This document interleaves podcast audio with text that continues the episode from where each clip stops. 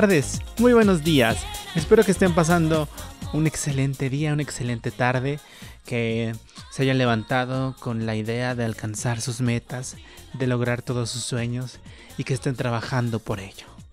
Mi nombre es Vladimir Secua, este podcast se llama Hazme Tuya cada martes y el día de hoy voy a entrar ya de lleno, directo, a lo que nos truje, que es hablar de lo que sucedió este domingo pasado, domingo 2 de febrero, Día de la Candelaria, en el Super Bowl número 54. Eh, ganaron los rojos por 10 puntos o 11 puntos. Eh, pero lo importante de la noche, obviamente, pues es el show del medio tiempo, que en esta ocasión estuvo eh, presentado por Jennifer López y Shakira Shakira. Eh, y bueno, hay un montón de cosas que decir.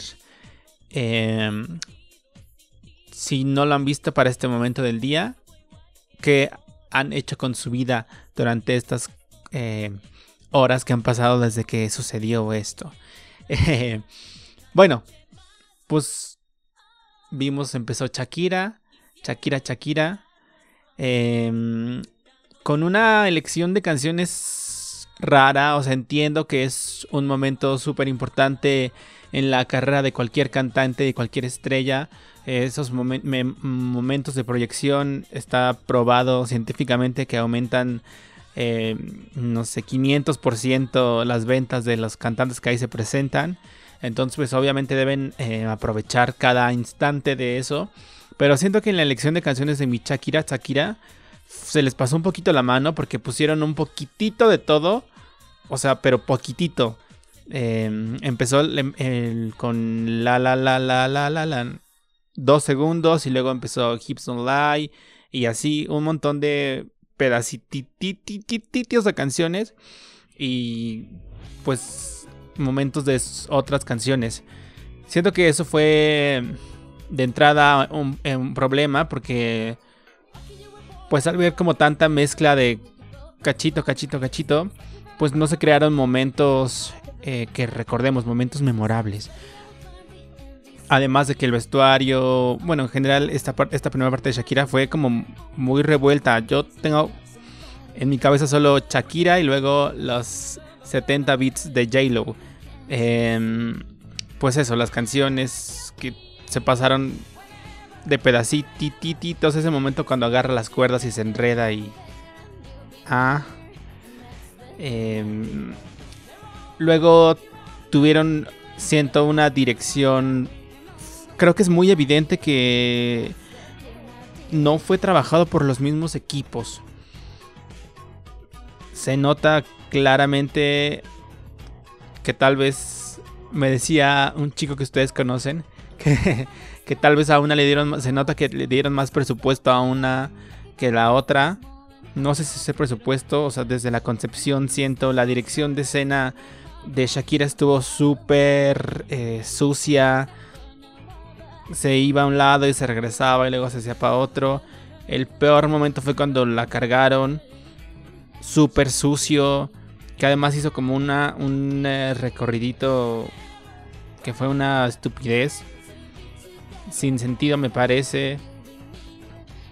No puedo decir nada en contra porque no hay nada en contra que decir como de lo buena cantante, intérprete y bailarina que es.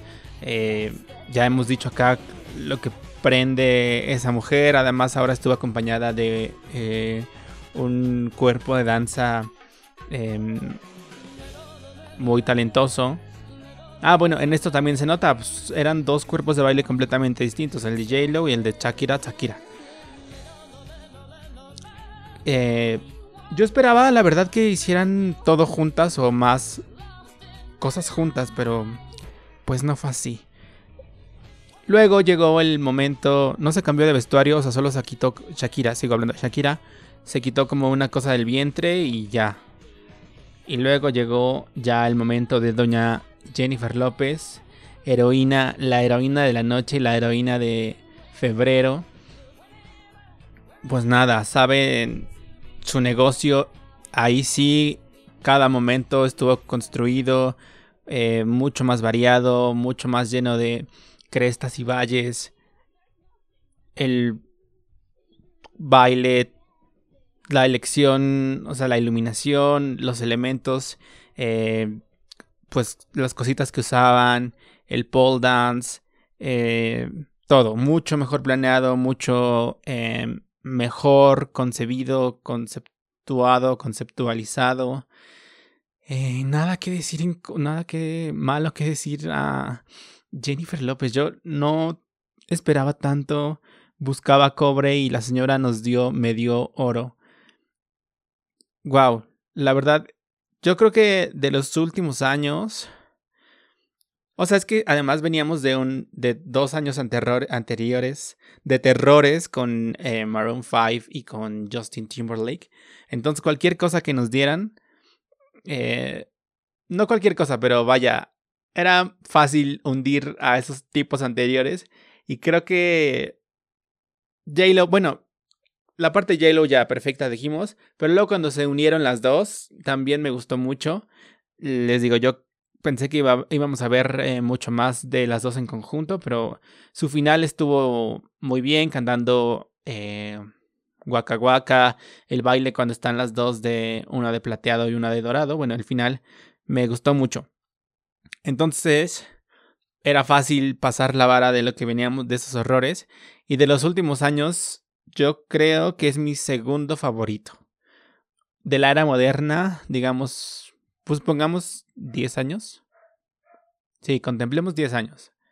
Yo creo que Lady Gaga es mi favorita, pero por otras razones no puedo ser objetivo ahí. Luego, estas, este par de perras de que vimos el domingo, y luego yo creo que Katy Perry guarda un lugar en mi corazón especial. Tal vez pondría Madonna y Katy Perry en tercer lugar.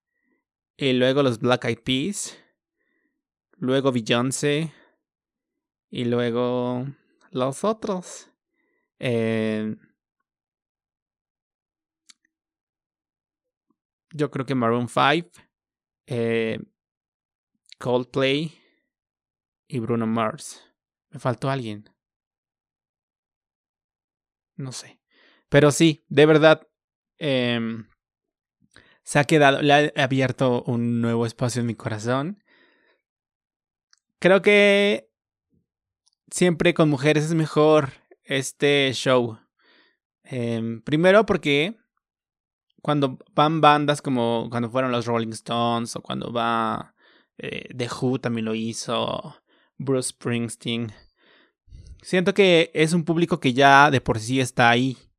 Ya es un público eh, que ya está viendo ese show, entonces pues le dan, le dan más a lo mismo. Pero cuando ponen a estas estrellas que atienden a eh, otros públicos que no necesariamente son espectadores del Super Bowl, pues ya todos ganan. Eh, es, pues es el momento más visto, obviamente. Lo, lo vemos millones de personas en más de en 180 países. Eh, entonces, denos más, querida NFL, arroba NFL México. Más shows de mujeres, por el amor de Cristo. Em, porque sí, las mujeres lo hacen mejor. Siento.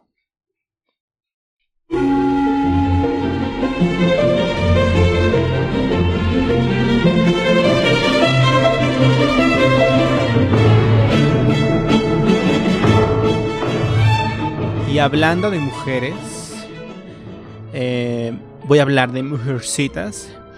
Eh, pues una película, la más reciente película eh, versión de esta novela que todos conocemos, que nos dejaron seguramente él en la primaria, en la secundaria, que trata sobre la vida de cuatro hermanas en Estados Unidos en 1860 eh, y, cuál es, y cómo es este su proceso para dejar de ser niñas eh, para ser mujeres, como, como diría mi Lupita D'Alessio. Dejar de ser niña para ser mujer. Así, de eso va. Si no han leído Mujercitas, ya se lo resumí todo. Este... Qué idiota. Bueno, pues esta película es una cosa muy bonita. Está eh, adaptada y dirigida por una mujer que se llama Greta Gerwig. No Greta Garbo, ni Greta la que se pelea con Trump. Greta Gerwig. Que tal vez recuerden, en el pasado dirigió una película que fue medio famosa, que se llamó Lady Bird. Que ganó el Globo de Oro a Mejor Película. ¿El Globo de Oro? Sí de comedia musical en el 17, me parece.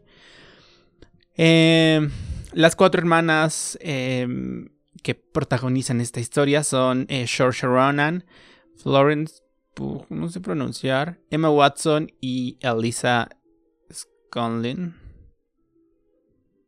La mamá es Laura Dern, em, que recuerdan por Jurassic Park, por Big Little Lies, por Marriage Story. Eh, nominada al Oscar este año por Marriage Story. la tía rica de estas mujeres es Meryl Streep, que recuerdan por Mamma Mía, Mamma Mía 2, Here We Go Again, entre otras, ganadora de muchos Oscars y la mayor perdedora en la historia del Oscar. Y el amigo rico de estas niñas es Timothy Chalamet, eh, que recuerden tal vez por Lady Bird, esta película de que ya les dije. Eh, y su más emblemática trabajo, Call Me By Your Name. Que debo decir, paréntesis, que yo hice una encuesta en mi Instagram. Y el quinto juez, el 60% de los, de los votantes de mi encuesta, confirmaron tener un crush con Timothy Chalamet. Les digo, todos estamos enamorados. Bueno, ya ahora hablando en serio, debo decir que nunca, bueno, en la primaria seguramente leí algo de mujercitas, eh, pero pues no me acuerdo. Ni había visto alguna de sus 70 adaptaciones de película o serie. Por la sencilla razón de que me zurra el título. Desde siempre me siento muy visionario de la corrección política no sé, pero nunca me gustó ese título de mujercitas. Entonces, como que rechazaba desde siempre eso y pues por eso soy un ignorante de la historia. Em, y pues nada. Eh, ¿Qué más les tengo que decir? Ah, perdón, me perdí en mi acordeón.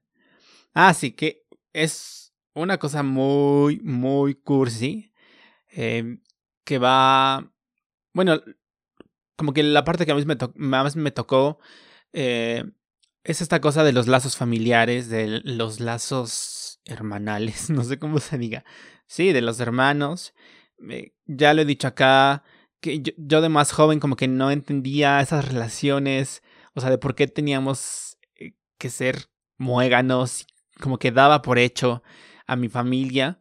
Y ya de más grande, como he madurado, como he crecido, em, mi percepción y mi sentir respecto a compartir la mesa, a vernos a los ojos, a reír por horas, em, pues eso, a compartir con la familia, eh, fue lo que más me, me, me llegó, me tocó de la película. Eh, Luego está también esta parte de Joe, que mm, es una hermana que quiere ser escritora, eh, que rompe como los paradigmas de la época, que no se quiere casar, que rechaza la propuesta de su mejor amigo, que además es rico millonario, de casarse con ella, eh, que quiere ser escritora en esa época, que eh, critica y se queja de la educación tan pobre que reciben las mujeres. Y después por eso fundan una escuela.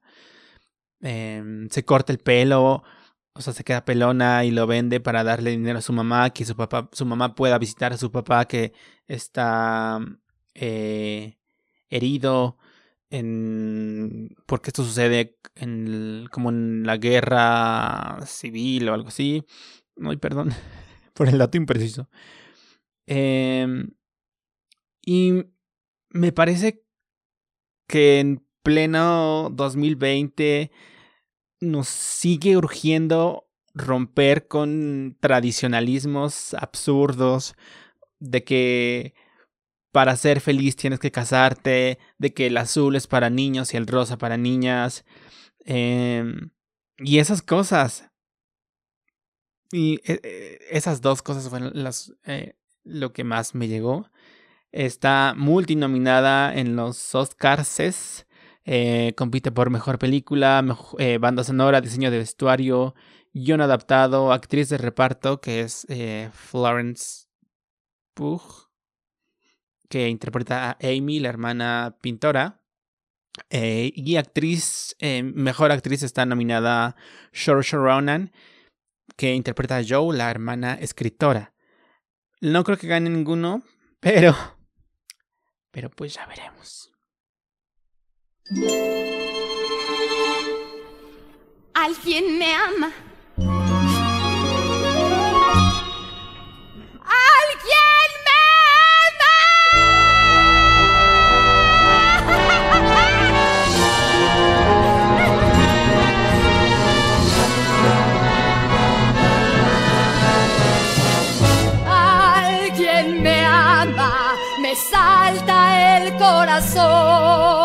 Toda la música brota hoy de mí. Alguien me ama por fin. Yo soy la orquesta, soy el clavecín, clarinete, soy la sinfónica de la ciudad. Como un trío de jazz estoy, una banda de desfile soy, yo soy un gran clarín. Oigan, la dejé seguir y ya pasaban tres horas. Oigan, bueno, ahora voy a hablarles de una estrella de la reina de los musicales, Dolores Cortés Jiménez, mejor conocida como Lolita Cortés. Y es que les tengo que contar la historia. El otro día estaba en casa, tranquilo, viendo la tele, viendo YouTube, eh, y me salió como sugerencia un video de un nuevo programa de Roger González que se llama Roger González Presenta. Roger González es este conductor legendario de la televisión mexicana que estuvo muchos años en Disney Channel y ahora está en Venga la Alegría. Tiene dos shows en internet. Eh, Roger González Show y Roger González Presenta. Además está en radio en Exa FM. Y hace poco empezó este nuevo programa que hace. Tiene su versión em, en podcast de solo audio en Spotify y tiene su versión también en YouTube. Y se trata pues de que se presenta una persona en el foro y, pues la entrevista. Es una entrevista uno a uno. Como historias engarzadas o algo así. Bueno, no, pero no hay investigación. No, uno a uno. Como. Como el del Gustavo Amor. Gustavo Amorfo. Gustavo Amorfo Infame o Gustavo Adolfo Infante. Algo así una entrevista cabeza a cabeza. Entonces me salió esta sugerencia del programa de Lola Cortés y lo vi. Y... Pues es una mujer muy divertida. Em, empezó su carrera muy joven. ¿A los cuántos años? Ay, lo acabo de ver. Como a los seis años, yo creo. Y ha hecho. Su primer musical fue Annie, La Huerfani. Em, hizo José el Soñador, siendo muy, muy joven. Hizo Que Plantón, fue la intérprete original de La Hiedra Venenosa en Que Plantón. Eh, luego, ya de grande, hizo La Bella y la Bestia, el primer musical de Ocesa.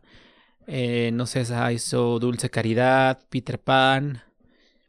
Y mm, Estuvo en Jesucristo Superestrella, en El Fantasma de la Ópera.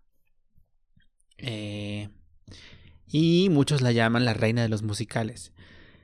Y pues nada, tiene una historia eh, muy interesante de disciplina eh, puesta por su madre, que era una cantante que pertenecía a un dueto de rancheras eh, muy conocido. A mí no me tocó, no soy de esa generación, entonces mm, la verdad es que no tengo referencias.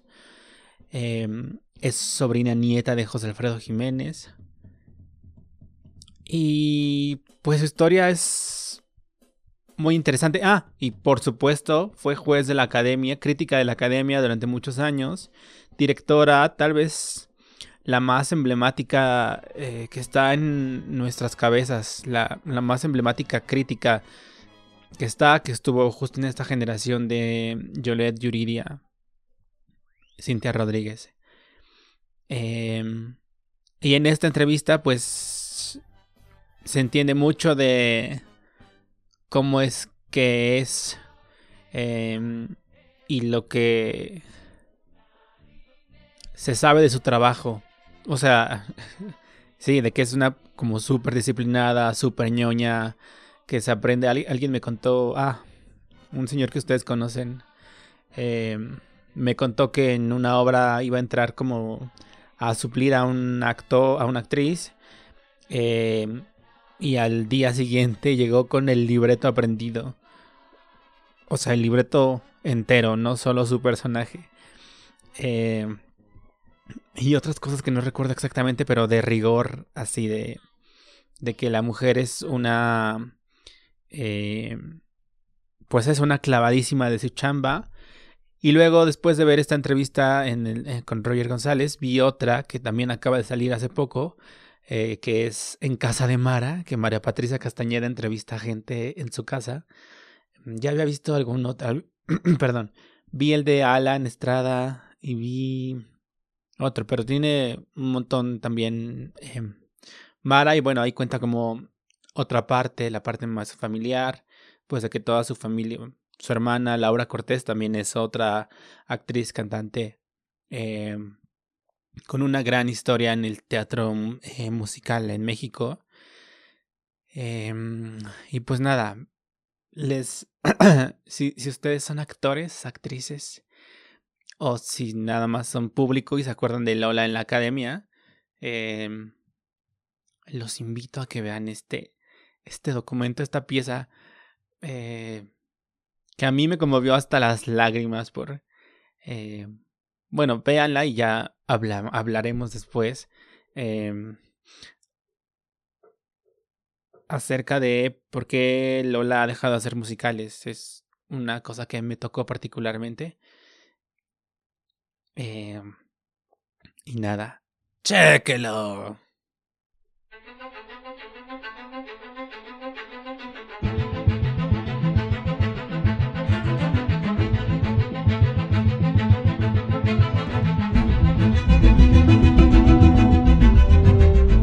De la siguiente cosa que voy a hablar, que voy a tratar este día, esta tarde, es de Bombshell, eh, una película dirigida por Jay Roach que relata los días en los que una bomba reventó los medios en Estados Unidos cuando la periodista Gretchen Carlson demandó al director y fundador de Fox News por acoso sexual.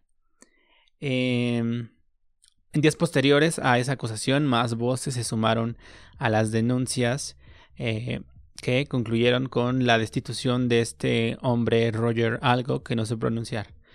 Eh, pues toda esta historia que cuenta la película sucedió en la vida real, en el verano del 2016, justo en el ardid por la candidatura de Donald Trump a la presidencia de Estados Unidos. Y este caso fue el que abrió las puertas a las denuncias por acoso sexual. Después de este hombre fue Harvey Weinstein, después Kevin Spacey, Me Too, todo el mundo. Em, la película está protagonizada por Charlize Theron, Nicole Kidman y Margot Robbie. Em, y un gran elenco. Debo decir que me gustó mucho la película. Es em, muy clara, muy o sea, no necesitamos conocer nada de este caso para, para bueno, de, eso se trata, ¿no? De dar a, dar a conocer el caso y se pone ahí todos los nombres de quiénes son las personas, ¿no? El nombre y cargo eh, de qué papel jugaban en la compañía y así. Es una película muy, muy ágil. Eh, y tiene como un tono de intriga como un poco policíaco. Y hay como mucho ambiente como de oficina, de que todo el mundo oye todo, de que los chismes corren como Ana Gabriela Guevara en Sydney 2004. Eh, en ese sentido recordé un poco como The Office o Parks and Recreation, que es así como este estilo de cámara suelta y muy ágil.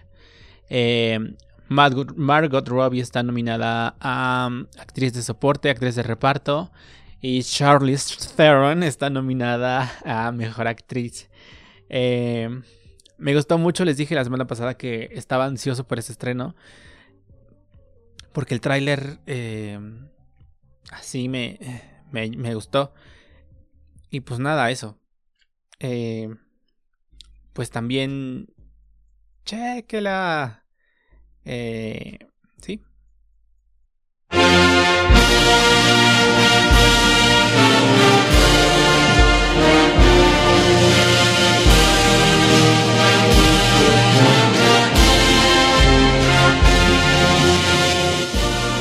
Oigan, a ver si no me matan por poner esto.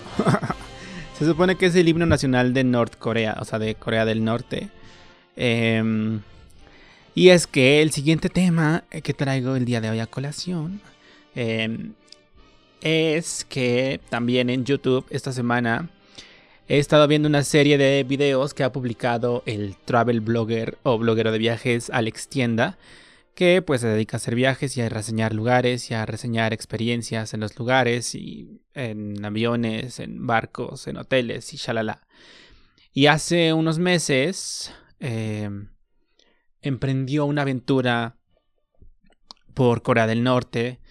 Eh, si los. Bueno, yo lo sigo en, Facebook, en Instagram y todo eso. Entonces. Eh, pues ahí va eh, contando como. pues de que estaba emocionado por entrar a un lugar desconocido, pero también nervioso por que es sumamente estricto. Y hasta ahora se han publicado cuatro cuatro episodios de esta serie que no sé cuántos vayan a ser. Pero está bien interesante y bien heavy. Mm, yo, pues, sabía como lo que sé, lo que igual se sabe todo el mundo de Corea del Norte, que la entrada es restringida, la entrada es muy controlada, em, que la población está muy controlada, que no hay comunicaciones, o sea, de que Facebook está bloqueado, no sé si, bueno, sí, todas esas cosas. Em, y pues en, estos videos de Alex Tienda vemos justo pues lo que sucede ahí a un grupo de extranjeros eh, que para entrar a Corea del Norte se tiene que entrar a través solamente, los extranjeros pueden entrar eh, a través de un tour eh, que dan ciertas agencias que tienen autorización del gobierno de Corea del Norte para dar esos tours. Eh, y está muy fuerte como, o sea, ya le estás dando el permiso a alguien de que entre a tu país, pues ya déjalo ser pero están como súper controlados, particularmente un capítulo que como que profundiza un poco como en el hotel, que todos los extranjeros que eh, llegan se tienen que hospedar en un hotel, em, de que todo el tiempo los están vigilando, de que se da cuenta que los botones en realidad, los sí, los botones en realidad no hacen como esa labor porque que nunca los vio como cargar maletas, sino que su tarea es eh, pues ver lo que la gente hace, que baja a los salones como de esparcimiento, eh, de boliche, de karaoke y no hay gente, eh, que el hotel se siente súper solo, que él siente que como que todo mundo está hospedado en una habitación porque eh, altura en el que él va, a todos, todos están en el mismo piso, de que hay un piso prohibido y justo habla de un hombre que falleció hace poco, eh, que estuvo arrestado porque se robó un póster del piso prohibido de ese hotel que tiene como eh, cosas del gobierno y así, o sea, como es un póster oficial y se lo robó este hombre y fue acusado y, estuvo detenido y se murió por tortura hace poco. Y eso pasó en ese hotel. Eh, creo que estoy en una etapa de mi vida en la que muchas cosas me asustan, como el coronavirus y así. Y esto me dejó muy, muy perturbado. Em, pues esta cosa del cuidado extremo, del no salirse del guacal y esas cosas, eh, me asustó. No me asustó. Bueno, no en el nivel así de que, ay, mira, así vamos a estar con Obrador en unos meses. O sea, no así, pero me perturba eh, todo eso, la soledad, la apartado. Va, en, otro capítulo va a un circo. Eh, y todos están vestidos como en colores oscuros porque no pueden usar otros colores. O sea, la gama de colores que pueden usar es limitada. Eh, los cortes de pelo que pueden tener también, así son dos o tres para hombres y mujeres y tienen que ser eso. Y si no hacen eso, es, está súper penado. Ah, y en el circo. Eh, pues la gente está como no parece que estuvieran viendo un espectáculo de entretenimiento a un circo. Eh, como que las luces están todo el tiempo prendidas de las luces que iluminan a la audiencia, las luces eh, de sala, están todo el tiempo prendidas. Es muy perturbador, pero lo recomiendo ampliamente. Véanlo en el canal eh, de Alex Tienda. Así busquen Alex Tienda en YouTube, YouTube em, o Alex Tienda Corea del Norte o algo así y ya. Limpian, limpian, parabrisas, limpian, limpian. Limpian, limpian, parabrisas, limpian, limpian.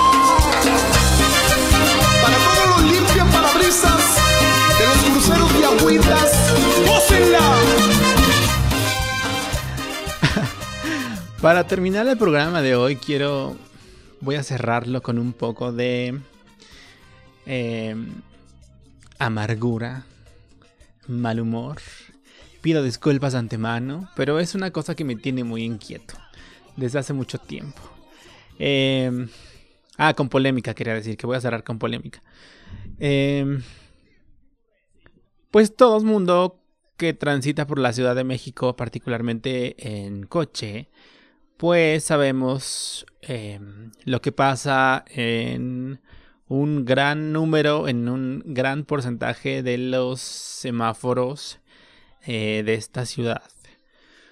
Y es pues esta situación de personas que se dedican a limpiar parabrisas a cambio de una moneda. Hasta ahí todo bien.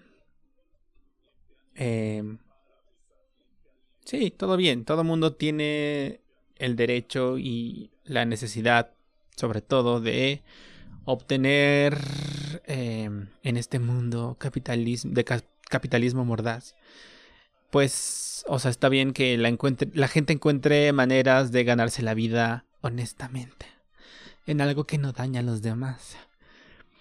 Em, pero, una cosa es una cosa y otra cosa es otra cosa. Porque, pues en los semáforos vemos también a las personas que ofrecen paletas heladas o que venden aguas o cigarros, chicles, eh, accesorios para el celular, eh, frituras, palomitas, láseres, eh, periódicos. Y lo que pasa con estos tipos, o sea, con esta gente que ofrece esa amplia variedad, pues es que nos ponen, nos presentan una oportunidad y uno decide si la toma o la deja, si em, quiere dar un dinero, su dinero, a cambio de este producto o si no, deja pasar la oportunidad. Pero lo que pasa con los señores, señoras, limpie parabrises, pues es que ellos nos obligan a aceptar su servicio. Eh, no todos, obviamente, pero tal vez sí la mayoría. Eh, no nos dan posibilidad de elegir, nos avientan el chorro así, ¡ah! ¡A la vuelta! Eh, y además de parecerme molesto, siento que es muy grave. Porque trasladándolo a otras situaciones, a otros productos, a otros servicios.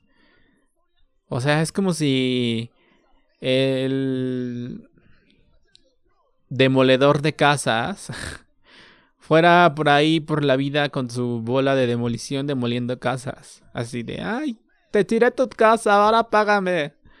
O si...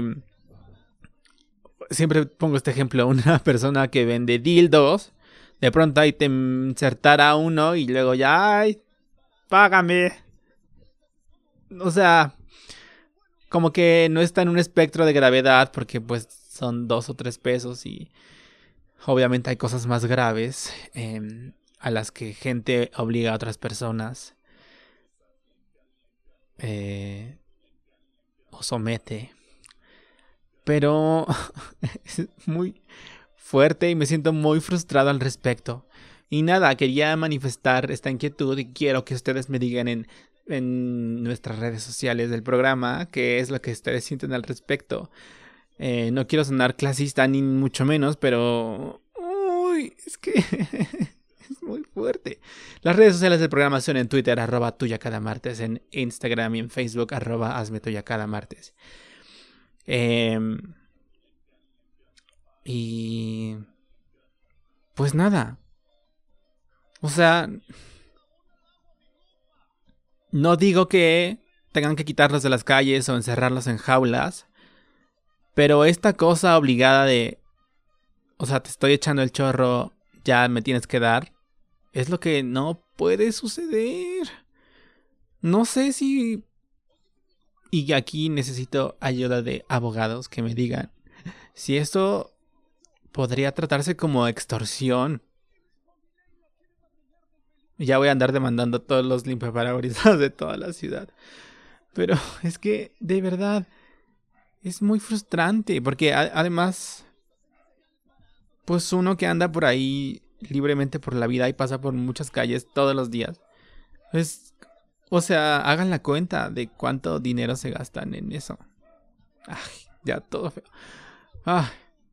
Sí, no quiero sonar que horrible, pero tal vez sí soy horrible por odiar a los limpiaparabrisas. Pero ¿a poco a ustedes no les frustra eso de decir no, no, no? Entiende que es no.